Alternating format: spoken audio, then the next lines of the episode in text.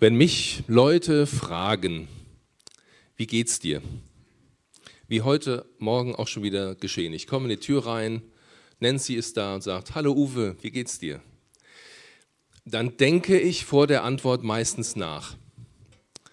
Ähm, gut heißt ja einfach nur, alles soweit in Ordnung, nichts Außergewöhnliches, alles geht seinen Gang. Ja, so wie wenn die Kinder früher aus der Schule gekommen sind und du fragst, wie war es in der Schule, sagen die, gut.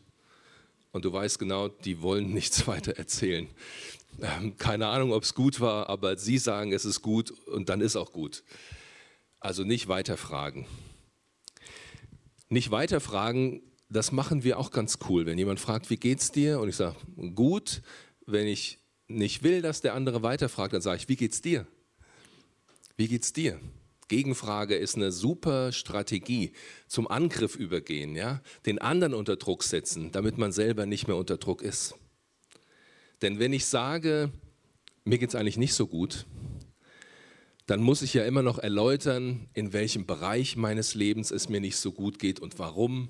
Ja, dann riskiere ich, dass der andere nochmal nachfragt und mir am Ende noch seine Hilfe anbietet und dann bin ich in irgendetwas drin, wo ich ja gar nicht rein will. Kennt ihr das? Das Leben ist komplex. An einem Punkt meines Lebens hat diese Frage mein Leben verändert. Wie geht es dir? Weil jemand mit einem Gut nicht zufrieden war und nachfragte, wie geht es dir wirklich? Und das war super.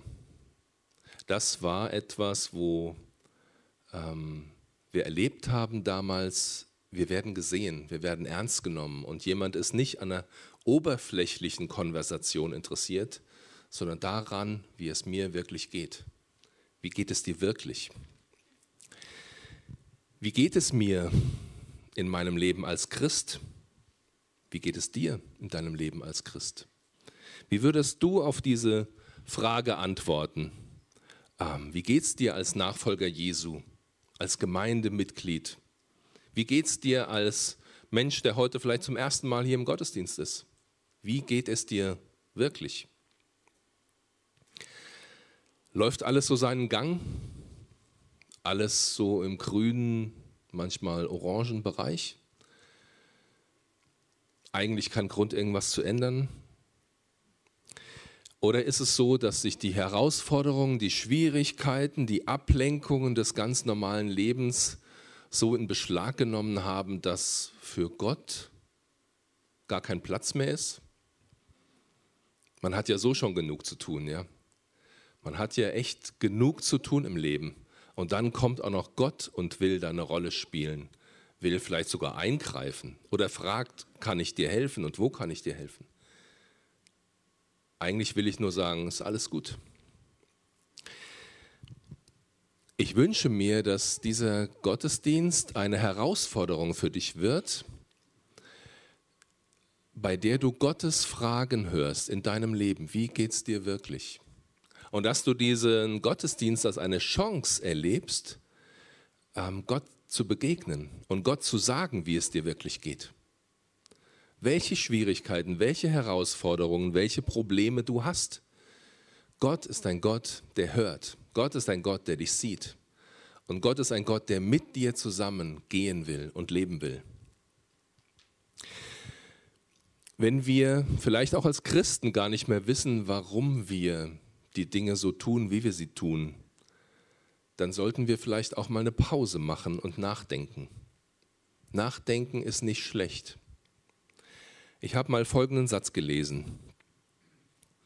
Gott bringt uns regelmäßig an den Ort, an dem wir uns zwischen dem Ist-Zustand unseres Lebens und dem, wie es sein könnte, entscheiden müssen. Gott bringt uns regelmäßig an den Ort, an dem wir uns zwischen dem Ist-Zustand unseres Lebens und dem, wie es sein könnte, entscheiden müssen. Dies nennt man den Weg des Glaubens. Wie komme ich von dem Ort, wo ich jetzt bin, in dem Zustand, in dem ich mich jetzt befinde, dahin, wo ich sein könnte? Will ich mich überhaupt auf den Weg machen?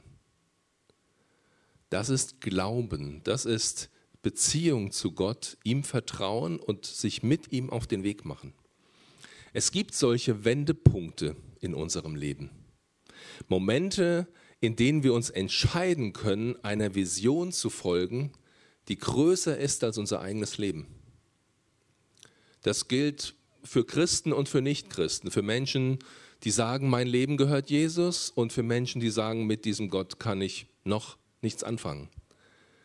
Es gibt diese Momente, in denen wir Entscheidungen treffen. Und vielleicht ist heute so ein Moment, so ein Tag, wo du eine Entscheidung treffen kannst, in welche Richtung du gehen willst. Ich bitte dich deshalb, dass du Gott gut zuhörst, ob er dir etwas sagt.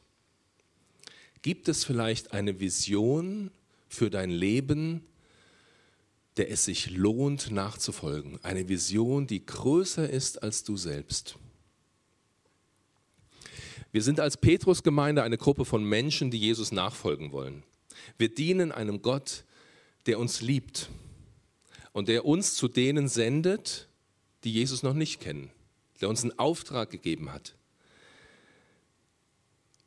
Wir glauben tatsächlich, dass dieser Jesus, ähm, der dort am Kreuz für uns gestorben ist, dass dieser Jesus rettet. Und dass es keinen anderen Weg zu Gott, dem Vater im Himmel gibt, als über Jesus. Deswegen reden wir so viel von Jesus. Ich habe mich mal hier mit einem anderen Pastor aus einer evangelischen Kirche in Kelsterbach getroffen. Ähm, wir haben zusammen geredet, wie erleben wir unsere Gemeinden, ähm, wie nehmen wir die andere Gemeinde wahr. Und der sagte mir, ihr redet ständig von Jesus. Ihr redet ständig von Jesus. Wir sagen immer nur Gott. Und ich sagte, ja, wir wollen von Jesus reden, weil wir von diesem Jesus ähm, bewegt sind, ergriffen sind, weil dieser Jesus der Weg zum Vater ist und wir wollen Menschen den Weg zum Vater zeigen. Es geht um Jesus. Das ist unsere Existenzberechtigung als Gemeinde. Deshalb gibt es uns. Dafür sind wir da. Wir befinden uns gerade, wie eben schon gehört, in einer Predigtreihe zu Nehemia. Da ist kein Wort von Jesus in Nehemia. Aber der Vater Jesu, Gott, der spielt eine entscheidende Rolle in diesem Buch, in der Geschichte von Nehemia. Nehemia hatte von Gott das aufs Herz gelegt bekommen, ähm, sich auf den Weg zu machen und die zerstörte Stadt Jerusalem und zuallererst die Stadtmauer wieder aufzubauen. Er hatte die Not seines Volkes gesehen. Er hat geweint, er hat gebetet, er hat gefastet und dann hat er sich vorbereitet und hat den König gefragt, lässt du mich gehen? Hat sich das Baumaterial zusenden lassen und ist losgegangen, um die Vision umzusetzen, die Mauer wieder aufzubauen. Eine Stadt ohne Mauer ist schutzlos. Eine Stadt ohne Mauer hat keine Identität. Nichts bewahrt sie, nichts schützt sie vor den Feinden. Nehemia war in Jerusalem angekommen und er hatte tatsächlich die Juden vor Ort gewinnen können. Er hatte so glaubhaft davon erzählt, dass Gott ihm das gesagt hatte, dass die Menschen gesagt haben, dann folgen wir dir dann helfen wir dir, diese Vision umzusetzen. Deine Vision soll unsere Vision werden. Und dann begann der Wiederaufbau der Stadtmauer. Und jetzt steigen wir in den Bibeltext für heute ein. Nehemia 3 ab Vers 33. Als Sanballat erfuhr, dass wir mit dem Bau der Stadtmauer begonnen hatten, packte ihn der Zorn. Er verspottete uns vor seinen Vertrauten und den Truppen von Samarien. Was wollen diese armseligen Juden eigentlich? Jerusalem zur Festung ausbauen? Sie meinen wohl, wenn sie Opfer darbringen, können sie an einem Tag fertig werden. Mit diesen verbrannten Steinen und diesem Schutt wollen sie eine neue Stadtmauer errichten? Der Ammoniter Tobia stand neben ihm und pflichtete ihm bei. Sollen sie doch bauen. Wenn ein Fuchs an der Mauer hochspringt, fällt sie wieder in sich zusammen. Nehemia hatte den, Gott, den Ruf Gottes gehört und hatte begonnen, die Vision umzusetzen. Und das verärgert andere. Das verärgert die, die gar nicht wollen, dass ähm, hier eine Vision umgesetzt wird. Zum Beispiel Sanballat. Er war der Statthalter von Samaria, zu dessen Provinz Judäa gehörte. Also mitten in seinem Bereich kommt jetzt jemand und sagt, wir bauen übrigens eine Stadtmauer wieder auf. Wenn dieser Landesteil wieder stärker wird, könnte das Probleme mit sich bringen. Eine Bedrohung für Sanballat und seine Macht. Tobia war Statthalter der ostjordanischen Nachbarprovinz Judäas. Und auch der fühlte sich bedroht von dem, was da aufwuchs. Das wollte er nicht. Das war eine Einschränkung seiner Macht, seiner Größe. Wie fangen sie an, die Arbeit zu torpedieren? Sie spotten. Sie machen das lächerlich, was da passiert. Sie machen das vor allen ihren Leuten lächerlich, sagen, guck dir doch mal die Judäer. Da ist, doch, da ist doch alles verbrannt, ist doch alles kaputt. Und die versuchen aus den Schuttkrümmelchen wieder eine Mauer zusammenzubauen. Das, ein kleiner Fuchs, ein Schakal schmeißt das doch wieder um, wenn der aus Versehen dagegen rennt.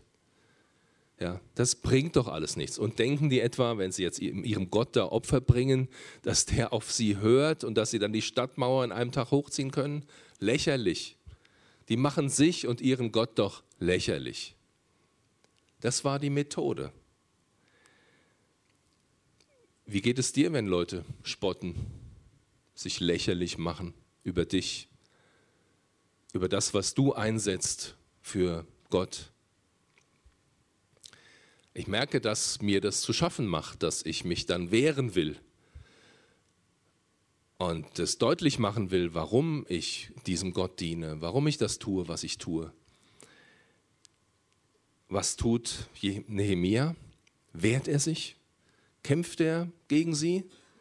Nein, er sagt folgendes in Vers 36 und 37. Nehemia schreibt: Doch ich betete. Ich betete. Hör doch, unser Gott, wie sie sich über uns lustig machen. Strafe sie für ihren Spott. Sorge dafür, dass ihnen ihr ganzer Besitz genommen wird und sie in ein fremdes Land verschleppt werden.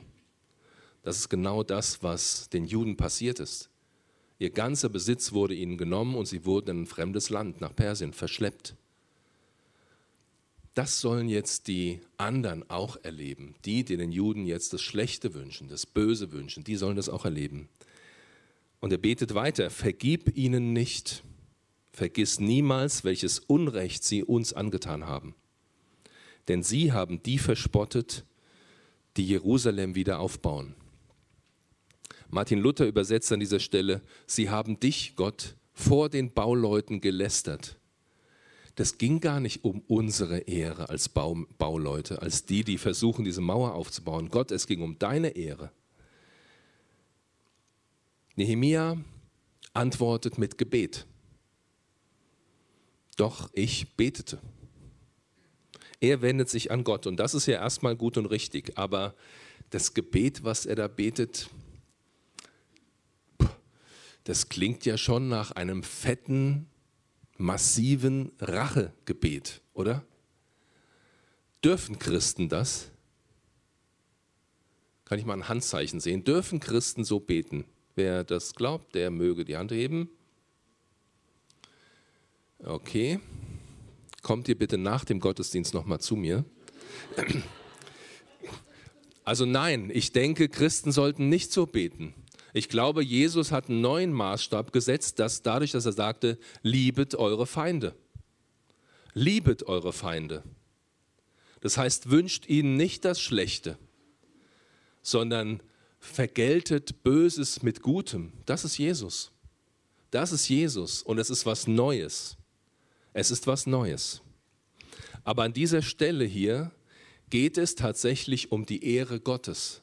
Und so haben die alttestamentlichen Gläubigen gebetet. Sie haben gesagt, Gott, guck dir das an. Die lästern über dich, die lästern über uns, aber wir tun doch das, was du uns gesagt hast. Diese Menschen sagen, du hast keine Macht, du hast keine Kraft, du kriegst gar nichts auf die Reihe, Gott. Sie lästern dich. Kümmer dich, Gott, um deine Ehre. Wir können das nicht. Wir können dich nicht verteidigen. Du musst dich selber verteidigen. Du musst für deine Ehre einstehen. Und deshalb beten wir Gott, dass du das, was sie uns wünschen, auf ihren Kopf kommen lässt. Wenn wir die Psalmen lesen, begegnen uns diese Gebete auch. Menschen schütten ihr Herz vor Gott einfach aus und sagen, Herr, räche du dich. Vielleicht kennt ihr auch diesen Satz, mein ist die Rache, spricht der Herr, ich will vergelten. Das ist Gottes Recht, das zu tun. Und das, was die Juden hier tun, ist, sie sagen, Gott, räche du dich. Wir legen das jetzt in deine Hand. Wir können nicht, aber du kannst. Sorge du für Gerechtigkeit. Wie geht's weiter? Welche Konsequenzen haben dieser Spott und auch das Gebet von Nehemia? Vers 38. Trotz allem, trotz allem besserten wir die Mauer weiter aus und schon bald waren ihre Lücken bis zur halben Höhe geschlossen. Denn das Volk arbeitete mit ganzer Kraft. Das ist so ein bisschen wie im Jiu-Jitsu, habe ich mal gelernt. Der Gegner greift dich an und du wendest seine Power an, um ihn aufs Kreuz zu legen. Du nutzt die Energie, die der Gegner dir bringt, um das zu tun, was du tun willst. Die Arbeit geht voran und sie gelingt. Das, dieser Spott war eine Anfeuerung für das Volk Israel. Die haben gesagt, ihr spottet über Gott, wir zeigen euch, welchem Gott wir dienen und welche Kraft und Macht dieser Gott hat. Wir gehorchen weiter dem, was wir von ihm verstanden haben. Wir glauben, dass er uns was gesagt hat, was wir tun sollen und deshalb tun wir es. Sie lassen sich nicht stoppen.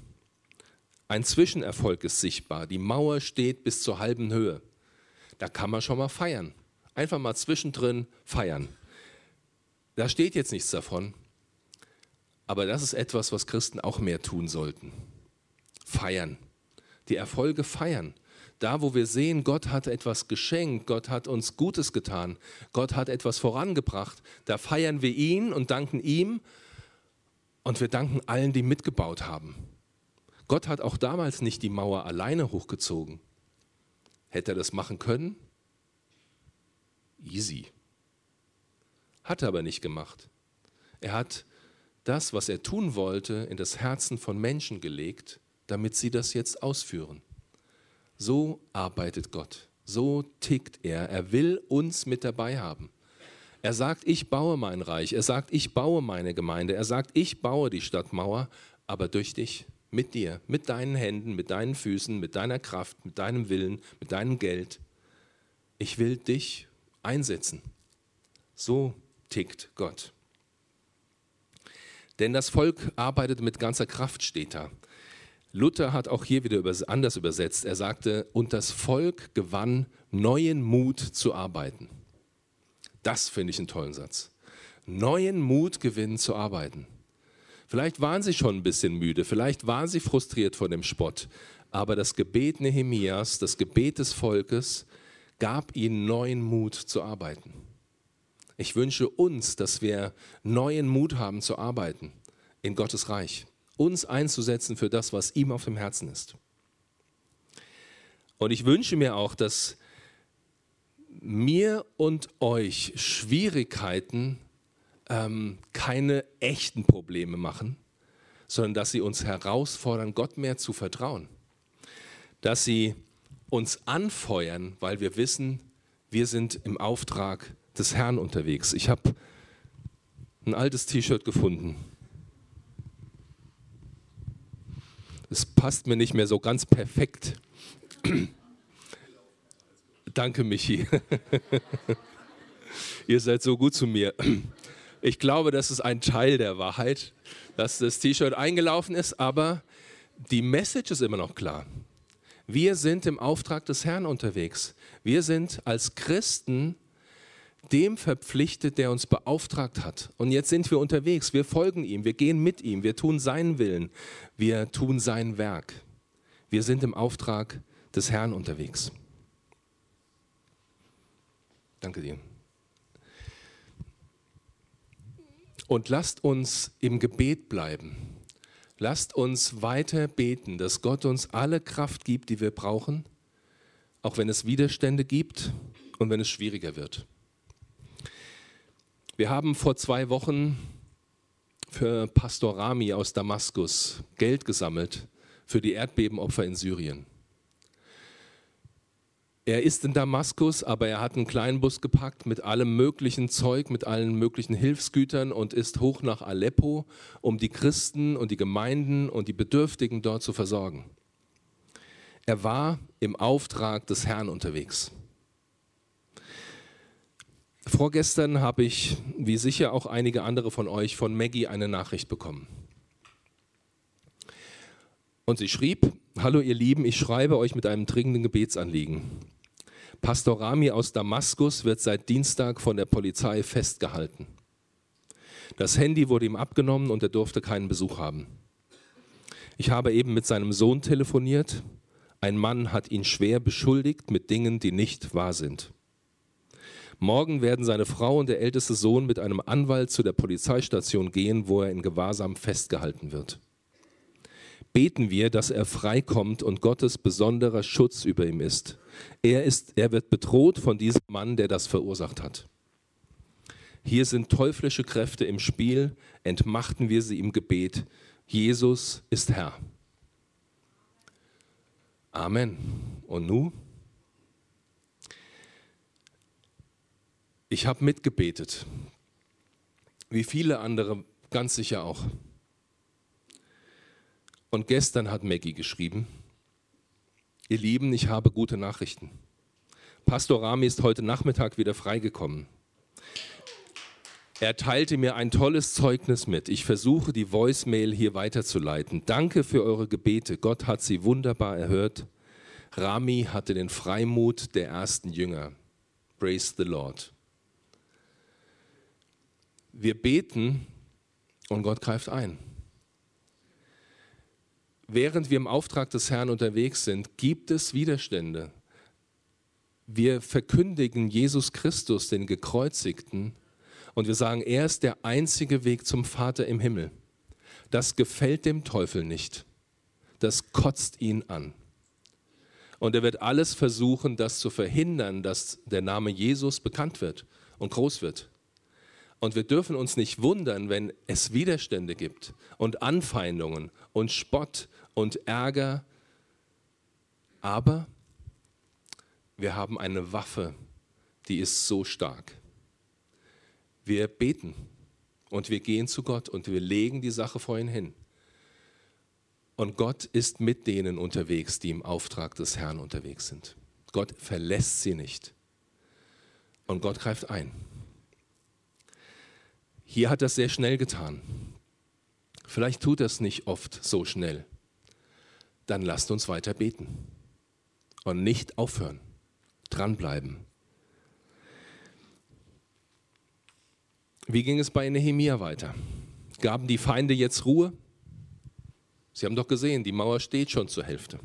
Nehemia 4, Vers 1 bis 3. Als Sanballat und Tobia, die Araber, die Ammoniter und die Einwohner von Aschdod erfuhren, dass der Aufbau der Jerusalemer Mauer Fortschritte machte und die letzten Lücken schon fast geschlossen waren, gerieten sie in Wut. Sie verbündeten sich, um Jerusalem anzugreifen und unsere Pläne zu durchkreuzen. Wir aber flehten zu unserem Gott und stellten Tag und Nacht Wachen auf. Die Gegner Nehemias hören nicht auf, sie verbünden sich. Da kommen jetzt noch die Ammoniter dazu. Tobia war ein Ammoniter. Die Araber kommen dazu. Der Anführer der Araber wird später neben mir auch noch mit Namen genannt. Geshem. Und die Einwohner von Aschdod, das war eine Philisterstadt im Süden. Diese ganzen Gruppierungen verbünden sich voller Wut gegen Jerusalem, um die Pläne zu durchkreuzen. Aber Gott durchkreuzte ihre Pläne. So wie Jesus die Pläne des Teufels durchkreuzt hat. Warum? Wir aber flehten zu unserem Gott. Wir aber flehten zu unserem Gott. Das hört sich nicht an wie ein Gebet am Freitagabend. Das hört sich an wie ein Prozess. Das war ein Gebetskampf. Sie haben kontinuierlich, ausdauernd gebetet und gefleht. Und sie stellen Wachen auf. Tag und Nacht. Man könnte doch sagen, habt ihr kein Vertrauen? Wenn ihr zu Gott kommt und ihn anfleht, dann wird er das doch machen, oder? Vertraut ihr ihm nicht? Wenn er stehen würde, wir aber stellten Wachen auf, Tag und Nacht, könnte man sagen, denkt ihr etwa, ihr könntet das mit eigener Kraft hinkriegen, ohne Gebet? Da steht, wir flehten zu unserem Gott und stellten Wachen auf. Beides war nötig. Das Gebet machte die Wachen nicht überflüssig und die Wachen machen nicht das Gebet überflüssig. Beides gehört zusammen. Die umfassende Hilfe Gottes und gleichzeitig der Einsatz aller menschenmöglichen Mittel. Das ist kein Gegensatz. Wir dürfen Gebet nicht ausspielen gegen das, was wir einsetzen können. Und das, was wir einsetzen können, dürfen wir nicht ausspielen gegen das Gebet. Bete und arbeite. Habt ihr das schon mal gehört? Ora et labora. Das gehört zusammen. Wir sollen beten und arbeiten. Und das macht dieser Text so deutlich. Der nächste Abschnitt unseres Bibeltextes beginnt mit einer Zustandsbeschreibung der Arbeitenden. Ich weiß nicht, wie es uns gegangen wäre an, in ihrer Situation. Es war der ständige Druck von außen und so viel Arbeit und dann auch noch Wachen Tag und Nacht und ständig beten und so viel Dreck und so viel Arbeit. Das Volk der Judäer sang ein Klagelied, steht da. Und hier die Hoffnung für alle hat es auch schön im Reim hinbekommen. Die Kraft der Träger reicht nicht mehr, der Schutt ist viel zu viel. Alleine ist es uns zu schwer, wir kommen nie ans Ziel. Ein Klagelied darüber, wie die Befindlichkeit der Leute war. Die waren auch frustriert und waren erschöpft und waren müde und waren manchmal auch am Ende und hatten keine Hoffnung. Aber sie blieben dran. Trotz allem, gegen alle Widerstände, auch die inneren Widerstände, auch gegen das eigene Gefühl, blieben sie dran, weil der Auftrag klar war, weil die Vision klar war, weil sie wussten, Gott ist mit uns auf diesem Weg. Und auch wenn es schwer ist und auch wenn es uns fertig macht und auch wenn wir müde bleiben werden, wir bleiben dran. Unsere Feinde dachten, noch bevor die Juden uns bemerken, sind wir schon mitten unter ihnen, bringen sie um und zerstören ihr Bauwerk. Aber immer wieder kamen Juden, die in ihrer Nähe wohnten, zu uns und erzählten, was die Völker ringsum gegen uns im Schilde führten. Darum stellte ich dort wehrfähige Männer auf, wo die Mauer noch besonders niedrig war und Lücken aufwies. Sie waren nach Sippen eingeteilt und mit Schwertern, Lanzen und Bogen bewaffnet. Es gibt tatsächlich immer noch diese kontinuierliche Bedrohung. Die Feinde geben nicht auf.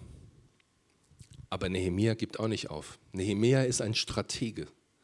Nehemia guckt sich die Situation an und er handelt entsprechend. Er sagt, da ist ein Problem, dann verstärke ich da die Abwehr. Da ist ein Loch in der Mauer, wo sie durchkommen könnten. Los, aufbauen und bewachen. Er reagiert strategisch. Und da, wo die Feinde mehr Aufwand investieren, setzt Nehemia auch den Aufwand und das Gebet dagegen. Er macht nicht einfach so weiter, als würde sich die Situation nicht verändert haben. Er passt sich an. Er reagiert und er agiert. Er agiert in dem für mich zentralen Vers dieses Textes in Vers 8. Da schreibt Nehemia, ich sah mir alles noch einmal genau an. Ja, Analyse. Dann sagte ich zu den führenden Männern und zum übrigen Volk, habt keine Angst vor ihnen. Vertraut dem Herrn, denn er ist groß und mächtig. Kämpft für eure Brüder und Söhne, für eure Töchter und Frauen und für eure Häuser. Zunächst diese doppelte Aufforderung, die uns vielleicht auch ein bisschen bekannt vorkommt. Zuerst habt keine Angst vor ihnen und dann vertraut dem Herrn. Also habt keine Angst vor ihnen, sondern vertraut dem Herrn, denn der Herr ist stark und mächtig. Fürchtet euch nicht, steht da. Fürchtet euch nicht. Fürchtet euch nicht vor den Feinden, sondern vertraut auf Gott. Oder kurz formuliert, fürchtet euch nicht, sondern fürchtet Gott. Fürchtet euch nicht, sondern fürchtet Gott. Wenn ihr den Satz mitnehmt, ist viel gewonnen. Der Schlüssel für das Gelingen des Vorhabens ist die Erkenntnis, wer wirklich Macht hat. Wir denken ja oft, die, die viel reden, die, die gerade Druck machen, ähm, die haben Macht. Nee, haben sie nicht. Vor denen sollen wir uns nicht fürchten. Wir sollen uns vor Gott fürchten, vor ihm Ehrfurcht haben. Der Herr ist stark und mächtig. Nicht die Feinde sind stark und mächtig. Der Herr ist der Sieger. Jesus ist der Sieger. Wenn wir Gott vertrauen, ist die Furcht vor Menschen unnötig. Aber das ist eine Entscheidung.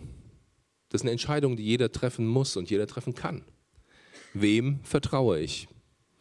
Wem gestehe ich zu, dass er Macht über mein Leben hat? Menschen oder Gott? Fürchte ich Menschen oder fürchte ich Gott? Und dann ermutigt Nehemia zum Einsatz, zum Kampf für die eigene Familie und für das eigene Haus. Das ist eine ganz besondere Verantwortung für jeden, der Gott folgt. Es gibt Menschen in deinem Leben, die haben ein ganz besonderes Recht darauf, dass du sie verteidigst, dass du für sie bist, dass du ihnen ganz nah bist. Das sind die Menschen deiner Familie dein Ehepartner, deine Kinder, deine Eltern, deine Geschwister. Da ist deine Verantwortung. Zuallererst. Gaben die Feinde jetzt auf? Es scheint zunächst so. Ich lese jetzt die letzten Verse ähm, bis zum Ende unseres Textes und sage dann noch was zum Abschluss. Als unsere Feinde hörten, dass wir alles wussten und dass Gott ihre Pläne vereitelt hatte, konnten wir wieder an die Arbeit gehen. Jeder an seinen Platz. Das hört sich gut an. Allerdings baute von diesem Tag an nur noch die Hälfte der Männer an der Mauer weiter. Die anderen hielten in ihren Rüstungen Wache und waren mit Lanzen, Schilden und Bogen bewaffnet. Sie standen mit ihren Offizieren hinter den Männern, die an der Mauer arbeiteten. Man geht davon aus, dass Nehemia auch ähm, aus Persien eine Palastwache mitgebracht hatte. Diese Waffen, die da genannt werden, sind eigentlich persische Waffen. Und er hatte als Statthalter in Jerusalem auch eine Wache dabei. Weiter geht's. Die Lastträger trugen mit der einen Hand das Baumaterial, in der anderen hielten sie eine Waffe. Alle Arbeiter hatten ihr Schwert umgeschnallt der Mann, der mit dem Horn Alarm blasen sollte, blieb die ganze Zeit in meiner Nähe. Den führenden Männern und dem übrigen Volk hatte ich eingeschärft, die Mauerabschnitte, die wieder aufgebaut werden müssen, sind sehr lang. Darum sind wir auch weit voneinander entfernt. Sobald ihr irgendwo das Horn blasen hört, lauft sofort dahin. Unser Gott wird für uns kämpfen. So arbeiteten wir alle vom Morgengrauen bis zum Einbruch der Dunkelheit und die Hälfte der Männer hielt mit der Lanze in der Hand Wache. Ich hatte allen befohlen, übernachtet in Jerusalem, damit ihr nachts eine Wache übernehmen und tagsüber arbeiten könnt. Sogar nachts zog ich meine Kleider nicht aus und auch meine Verwandten. Meine Mitarbeiter und die Männer meiner Leibwache waren jederzeit einsatzbereit mit der Waffe in der Hand. hört sich nicht cool an, ne? Nicht wie Komfortzone. Nicht wie gucke ich heute Netflix oder Amazon Prime. Das hört sich an wie alles, alles einsetzen, damit das Ziel erreicht wird. Das hört sich an wie, ähm, ich steigere nochmal meinen Einsatz. Um Jerusalem rum waren Dörfer, wo auch Juden wohnten. Das waren die, die immer mitgekriegt haben, wenn die Ammoniter was vorhatten oder die Araber oder die Philister und die dann nach Jerusalem reinkamen und das erzählten und die Anschläge vereitelt werden konnten. Am Ende ging es so, dass wirklich, dass Nehemiah gesagt hat, ihr geht nicht mehr raus aus Jerusalem. Jeder bleibt jetzt hier. Jeder übernachtet hier, um nachts Wache zu halten und im Tag zu arbeiten, solange es hell ist. Nehemiah hat klare Ansagen gemacht, was jetzt gefordert ist und das Volk gehorchte. Nehemiah baut sogar ein Alarmsystem auf. Sagt, da, wo der Feind angreifen will, da wird ein Horn geblasen und die Gemeinde sammelt sich zum Kampf. Da gehen wir alle hin. Da gehen wir alle hin. Und dann sagt er, und an dieser Stelle, da wird unser Gott für uns kämpfen. Da ist auch wieder das zusammengesehen. Unser Gott ist mit uns. Wir sind im Auftrag des Herrn unterwegs. Wenn wir dann dahin gehen und kämpfen, dann kämpft unser Gott für uns. Wir sind nicht alleine, nicht mal im Kampf. Unser Gott kämpft für uns. Probleme, Herausforderungen, Widerstände gegen geistliche Entwicklungen erfordern Gebet, erfordern Kampfbereitschaft, erfordern Ausdauer und Durchhaltevermögen. Wenn die Schwierigkeiten größer werden und die Feinde scheinbar mächtiger, passt Nehemia sich an und steigert auch seinen Einsatz. Er sagt, sogar nachts zog ich meine Kleider nicht aus. Und auch meine Verwandten, meine Mitarbeiter und die Männer meiner Leibwache waren jederzeit einsatzbereit mit der Waffe in der Hand. Nehemia als der Leiter macht genau das Gleiche, was er von seinen Leuten fordert. Er sagt nicht, ihr kämpft mal, ich ruhe mich in der Zeit ein bisschen aus. Er sagt, ich bin mit euch. Wenn ihr die Klamotten nicht auszieht, ich mache das auch nicht. Wenn ihr kampfbereit bleibt, ich bleibe kampfbereit. Wenn es härter wird, geht es nicht zurück in die Komfortzone, sondern es gibt verstärkte Anstrengungen. Und zeitweise Erschöpfung und Müdigkeit gehören dazu, sind kein Zeichen dass wir nicht mehr im Willen Gottes sind. Das ist ja so ein Ding, was wir auch ganz gerne spielen. Ähm, ich weiß ja, was Gott von mir will, aber das scheint so schwer zu sein, vielleicht ist es doch nicht sein Wille. Quatsch. Wenn du weißt, was Gottes Wille ist, sei dir sicher, der Teufel will das verhindern, dass du den Willen Gottes tust. Sei dir sicher, du kriegst Widerstände. Wenn wir als Christen durch unser Leben gehen und keine Anfechtungen haben, keine Probleme, keine Widerstände, keine Schwierigkeiten, dann sollte uns das ernsthafte Sorgen machen. Der Normalfall ist, dass wir im Kampf sind, nicht, dass wir chillen. Ja, es ist wunderschön,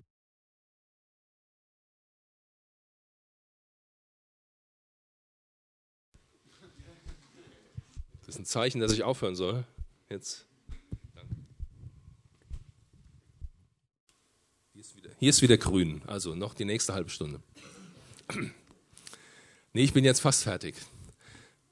Ich wollte euch nur ein bisschen beunruhigen. Ja? Wenn euch gerade nichts beunruhigt, wenn ihr in eurem Glauben den Eindruck habt, alles ist easy, alles läuft, alles fließt, alles chillt, dann stimmt was nicht.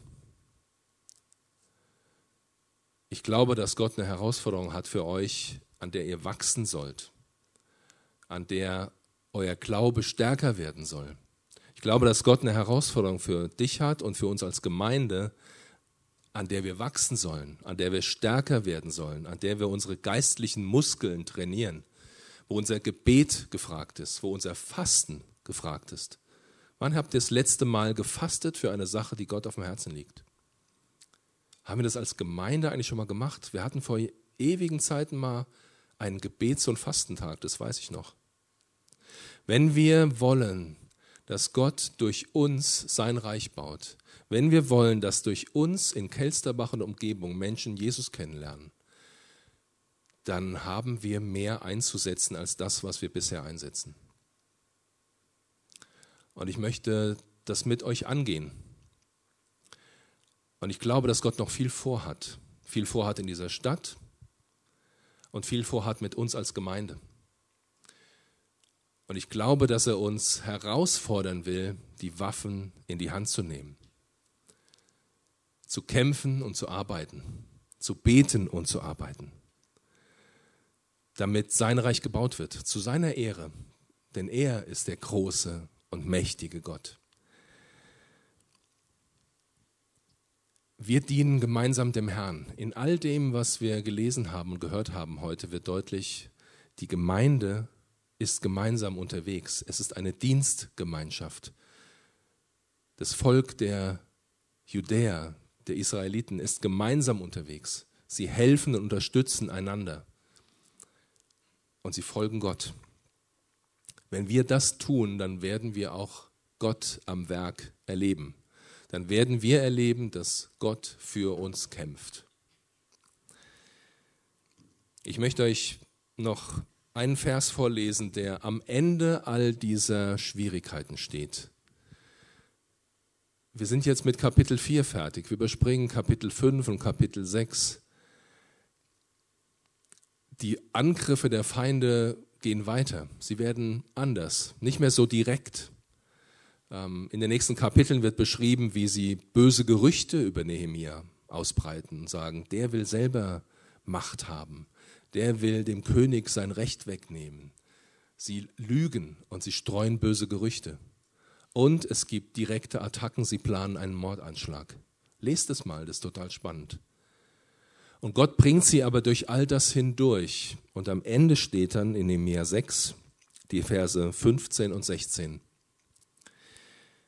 Die Mauer wurde nach 52 Tagen am 25. Tag des Monats Elul fertig. Als unsere Feinde aus den Völkern ringsum das hörten, bekamen sie Angst und verloren allen Mut. Denn sie erkannten, dass unser Gott uns geholfen hatte. Die Feinde bekamen Angst und verloren allen Mut, weil sie erkannten, dass unser Gott uns geholfen hatte. Also, fürchtet euch nicht, sondern fürchtet Gott. Amen.